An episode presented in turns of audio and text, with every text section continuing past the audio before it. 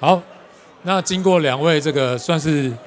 专业竞赛界的达人的的这个分享之后，我们稍微调整一下我们的内容的属性哈。接下来我们邀请的是来自犀利创意国际，就是我们所谓的影视制作公司的一位黄明春黄导演来跟我们分享。那他的题目是新时代的呃运动行销，好，也就是以影片为主轴的一个。那我想，因为我们时间呃有稍微 delay 一点，我们就不多说其他的废话，我们就赶快进行下一个阶段。先请呃小春导演哈，大家都叫小春的业界好，请小春导演先跟大家打个招呼，好不好？大家好，我是导演黄明春。好，那呃。我本身是比较是广告背景出来的哦，那呃这几年也有拍，呃后来就有做一些工商简介啊，然后呃微电影啊、戏剧啊等等的工作，那所以呃跟自行车这个产业的开始结缘是最早的时候，呃有帮捷安特拍过一些影片哦，那。后来就开始陆陆续续接了一些自行车产业的呃影片制作，比如说也有轮轴啦，也有轮胎啊，哦，那所以呃我们可以看一下 PowerPoint 吗？OK，好，所以所以呃我对自行车产业就是因为当时呃需要帮捷安特拍影片，然后所以我们就开始有一些合作。那导演的工作就是必须了解客户的需求，那了解这个市场，所以我们就必须做一些功课。所以我就跟自行车产业有比较多的呃关联跟做功课。后来就发现，其实，在当年，呃，摄影机的科技并不像现在这么方便。以前的摄影机都非常大台哦，所以我们其实很难拍摄到一些比较细节的东西。比如说，现在可能大家觉得很容易的是，像刚刚阿贤的那个 GoPro 架在车头，就可以拍到这个第一第一人称视角的角度的影片。那在当年其实都是非常不容易的哦，甚至于说，现在如果大家要看自行车产业相关的影片呢，放在轮子旁边啊，什么，就是这些呃，都是当年大型的摄影机比较难做到的。然后再来就是。呃，比如说，比如说，呃，我们等一下稍微要谈一下，就是说，我们拍这种运动摄影的时候，有一些呃设定的东西，比如说这个快门的速度，比如说感光度，啊，这些都会影响到影片的成像。那我觉得这这十年来，因为科技的进步，因为 GoPro，因为呃这种运动摄影机的进步啊，甚至于是 DJI 这种空拍机的呃进步，所以。其实对于运动型的影片都有非常长足的，呃，非常非常大的改变。对啊，这个地方我也蛮好奇的。应该是说，我比较好奇的点在于说，呃，因为现在只要有手机，大家人人都可以拍大片了哈。有有一个这样的说法。那以制作公司，尤其是又导演这样的角色，你，我我想问的是两个，一个是说，那一般人想要怎么样？在拍这个运动类型的影片的时候，能够能够呈现一个比较好的内容，有没有什么地方是该注意的？另外就是说，那制作公司在做这样影片的时候，又有什么样子的优势，可以把品质啊，或者是说什么样的方面的提升，可以跟一般我们拿手机素人运动员拍的东西会有所差异？可不可以帮我们稍微？我觉得，因为这个新的媒体时代哦，其实呃。原来的媒体生态已经有点解构了，哦，就是因为以前有频道寡占的问题，所以你拍的影片要丢到电视台才能播出，哦，所以，呃，那电视台它的选择，它喜欢的口味，其实就影响了、过滤了，呃，这些影片产制的方向。可是因为现在有这么多的自媒体，有这么多的自媒体，所以就变成说，其实一般民众更容易。呃，表现自己的创意啊，你就更容易做影片，然后更容易让一般民众都看到。所以其实这个门槛是大量的降低的。所以呃，特别是呃像这样运动专业的赛事当中，有一些精彩的画面，其实我觉得是选手本身他才会够能够对他才会知道那个是精彩的。嗯哦，那反而不是我们这样子呃门外的专业摄影制作团队能够理解的。所以我觉得这个是一个新的媒体时代。哦，所以所谓的专业，我觉得变成是更多的合作，而不光是哦，比如说我知道我知道感光，我知道快门，我知道这个光圈，可是你们知道怎么样好看？我觉得这个是一个新的媒体时代，就是大家需要有更多的合作互动。所以说器技巧啊、器材这些东西，其实都是手段，对不对？对。其实最终还是要要呈现的内容嘛。对。因为因为以前可能一台摄影机它可能要两百万、三百万哦，那现在其实 iPhone 就已经可以做到很很好的功能了哦。真的。真的。那呃，反而是因为这样子的东西，它取代了摄影师的某些专业，所以它变得容易产制，所以门槛降低了。嗯嗯。但是但是我觉得重要的是大家怎么样一起合作，呃，做出这样子的内容。所以我觉得未来的关键不太会是技术，因为因为摄影机不的科技不断的进步，对，越来越普及，所以我认为下一个阶段应该是内容还是王道。嗯嗯嗯嗯嗯，了解了解。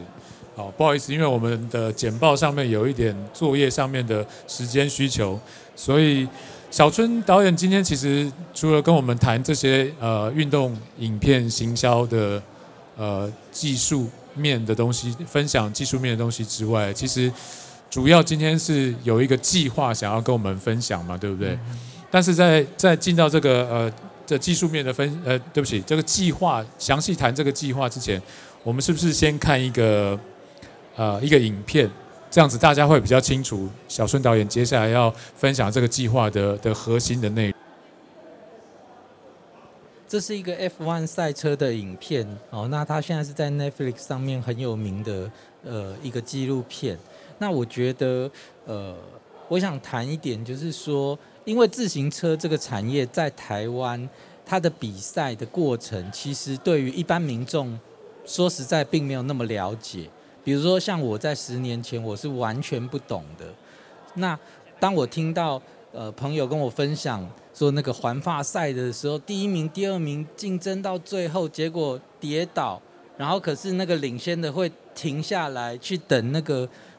跌倒的那个选手爬起来，再一起冲刺。我觉得像这些自行车的文化是一般民众不知道的哦。那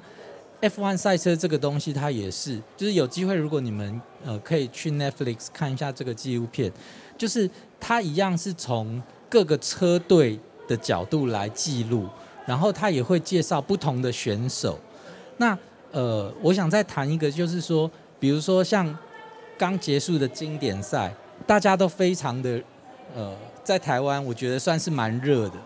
连我妈妈八十几岁，他都可以讲得出大谷祥平。那连我的小儿子都还可以问我说：“诶，那个法官有没有上场？他是哪一队？”哦，那我要讲的就是说。因为棒球在台湾是比较热闹的哦，那你看，呃，可是，在台湾自行车运动，甚至于连这个环台赛都没有转播哦。那我觉得这个有一点点可惜啦。那毕竟台湾在自行车这个产业在全球是有一定的地位，可是，在影像传递在媒体上，我们其实有一点点忽略了哦。那所以，我们希望做一个计划，是说，呃，类似像 F1 的这个影片一样，我们可以去，呃，也许我说实在跟钱有关了哦，但是我们希望，也许我们可以拍五个五个车队，哦，或者是五个选手，那我们可以从跟踪这个选手去拍一年，然后拍他遇到的问题，拍他身边的教练，拍他的器材。拍他的训练过程，那有一些这种背后的辛苦，我觉得都应该要让人家知道，因为这样子选手的努力才会被看到。这些年呢、你其实在呃这些 OTT 平台上，你会看到很多的纪录片产生，哦，或者是电影会有很多幕后花絮。其实有时候我都觉得那些比正片更精彩。哦，那为什么？因为它是真的，它你看到的是那个人物真实的情绪，而不是被包装过后的东西。哦，所以我觉得，呃，如果可以的话，我觉得我们应该是要能够让自行车这个产业、这个运动在台湾被引起更多的注意。你看，因为经典赛大谷翔平有三百万的追踪数，连台湾的那个林香，他都在经典赛当中增加了十万名的关注。所以我想说的是，说我认为自行车的这个比赛在台湾的关注度稍微被。呃，忽略了一点，那其实跟不上台湾自行车产业在台湾的地位，那这个是稍微有点奇怪的，所以我们期望是说，可不可以做一支一系列的纪录片？而且，呃，导演之前在跟我分，我们在讨论这个计划的时候，其实我觉得很重要的一点是，呃，尤其是。参考刚刚教那个导演分享这个这个 F1 的纪录片里面，它有一个重点是，我们看到的选手是有血有肉的哦，包含他的成长的背景，他家人对他的的的栽培期待，他可能从小就接受什么样的训练，甚至很多 F1 选手的的的父亲或是叔叔本身就已经是这个运动的佼佼者，然后才会在耳濡目染。哦，那就是。所以我们在看台湾的呃一些呃比较热门的比赛的时候，其实也是基于我们对于这个选手有有认识哦。我们认识戴资颖，我们知道他常常跟他的阿嬷互动，然后我们知道这个呃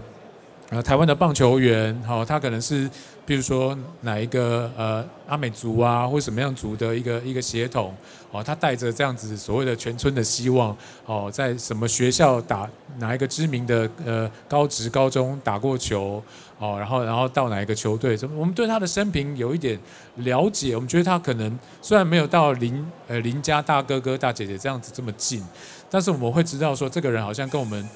不管是同文同种，或者是呃呃人亲血亲这样子的一个一个感觉，好，那其实这个会把所有在运动殿堂里面有杰出表现的选手，跟我们一般只是坐在电视机前面看赛事结果的观众，这中间的这个这个距离才有办法拉近，我们才有办法感同身受去感觉说啊，这个选手今天他的他的表现。好跟不好哦，不是只是呈现在排名的数字上面而已，而是说他今天他可能是状况，或者他甚至可能家里有一些有一些令他烦心的事情，所以让他今天的比赛比较没有办法正常的发挥等等。就是我们会比较除了看比赛结果之外，能够投入在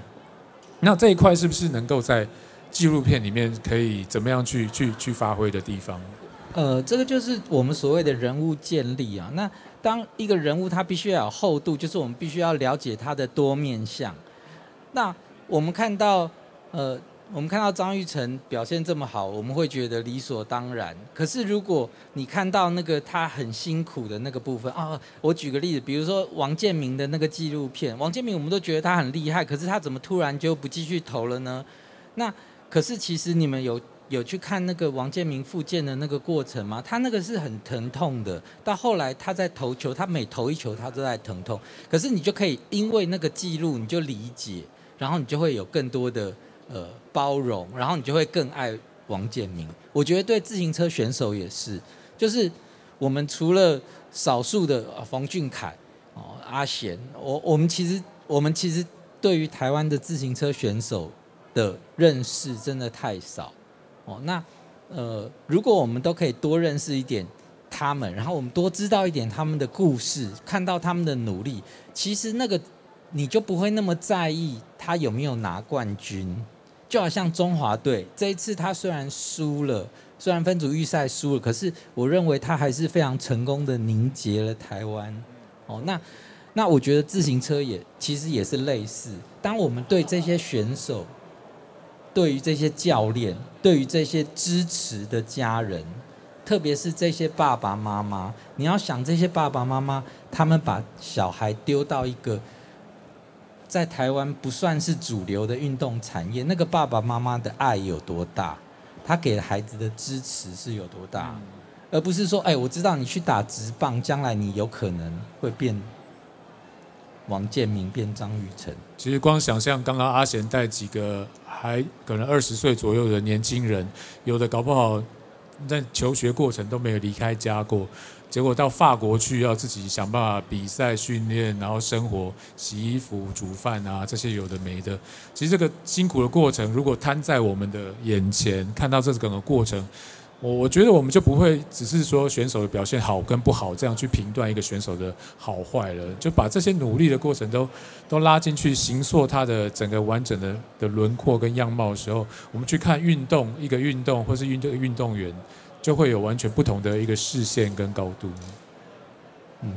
对啊，所以我我我是认为是说，这个这个运动赛事其实它有很多是需要被说明的。然后我再谈一个是，它有一点点先天上的弱势，就是说拍摄啊，比如说棒球，你就它就是在一个棒球场里面，再怎么样飞来飞去就是这样哦，那。呃，F1 再怎么样，它就是在这个赛车场里跑来跑去。可是我们的自行车公路赛，它就是单趟就是多远，而且是过去就不一定会回头的。所以这一路一百公一百多公里的摄影机，我架在那里，我可能就是只有一分钟车子车队经过，这一组摄影机就没有用了，对不对？我我我觉得。这个是自行车，它很难被转播的原因。没错，没错。那我觉得这个都需要被克服。可是，当以前一台摄影机两百万、三百万，现在一台摄影机两万、三万，我们真的还是做不到吗？我觉得可以尝试。那个打个岔，很抱歉，因为刚刚我们的简报的资料哈有一些呃错误，以至于没有办法很完整的在这边呈现。不过。呃，因为今天的这个分享会所有的内容，事后在巷口车的平台的 YouTube 他们会重新上架。我想我们再利用后置的一些手手法，再把呃简报的资料补充回去。也许这样子搭配起来，大家就会对今天黄明春导演的这个分享会有也会有更完整的一个一个理解。好，那我想也不知道教练，呃，不，对不起。一直叫教练，那个导演最后有没有想说，呃，你想要做这个纪录片的这整个计划是能够在多多少的时间之内能够能够慢慢的什么样朝着什么目标呃达成？然后预计你有预你有你有预计要投投入多少经费才能够做这件事情吗？呃，我觉得还是期望能够就是其实纪录片这个东西就是它没有一个固定。的计划时辰，然后那当然希望计划先拟定，开始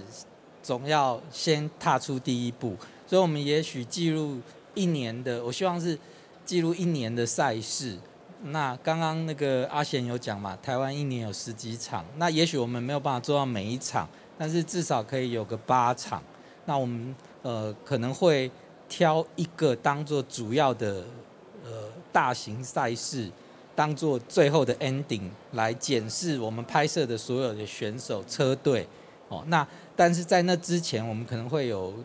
有个八场七八场的这个呃赛事，然后在那个过程中，我们慢慢看到每一每一组选手每一个车队的故事，然后最后用那个赛事做 ending。那也许不一定是成功的，看到我们拍摄的选手得到冠军，哦，那呃。希望我我我我还是希望是说，让观众能够跟这个比赛、跟这个产自行车运动的这个产业做连接，让大家对这个运动有更多的了解，然后就有更多的爱。了解了解了解。好，那我想我们只剩下可以问一个问题的时间了，所以不知道在座，哎，我们。让女士优先好了，好不好？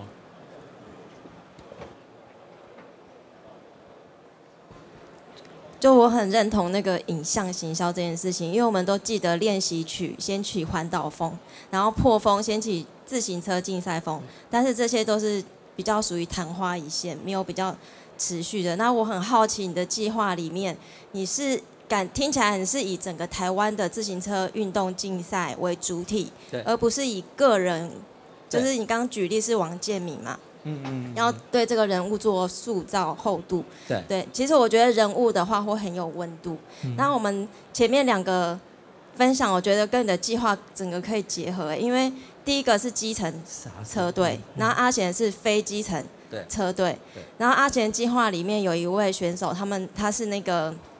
基层车队出来的，他是学校的校队，他平常就是在体育班，然后他利用暑假的时间在参加阿贤这个。非基层的、嗯嗯、非体制内的培训，然后他就是又是那个新人王，就是他是去年全中运的冠军，所以我觉得如果你的纪录片可以带到一些人物厚度的塑造，啊、我，觉我觉得应该会很有温度。对对对。对，然后不知道你的方向会会怎么样，很期待，谢谢。谢谢谢谢。我觉得啊是这样了，其实。呃，当然我，我我们我们稍后可能可以再再再谈一下，因为这个计划刚开始拟定了，那我们要拍摄的对象也都还没有开始挑选。但是我觉得都是，我今天来，我我刚刚看到，其实也都觉得啊，如果有钱，我也好想跟你们去法国。对我我我觉得其实其实嗯，这些东西都可以都可以再再规划，但是我觉得一定要开始，就是让呃自行车这个运动有更多的被了解。那有很多东西，我觉得你们一定比我更有感受。那可是我的角度，我可能就没有办法思考到。所以我就是说，在那个过程中，我们不但要拍选手、拍家人、拍教练，呃，可能拍赞助厂商，呃，拍呃学校老师啊、同学啊、爸妈呀。我觉得，我觉得这个才会把这一个选手的厚度建立起来，他的立体感才会有。那不管他将来成功不成功，我们都会看到那个努力，或者是他不够努力，都会被呈现出来。那对对对对对，就是重点。其实我觉得不在于这个选手最后他有没有拿到冠军，而是我们看到了他的努力。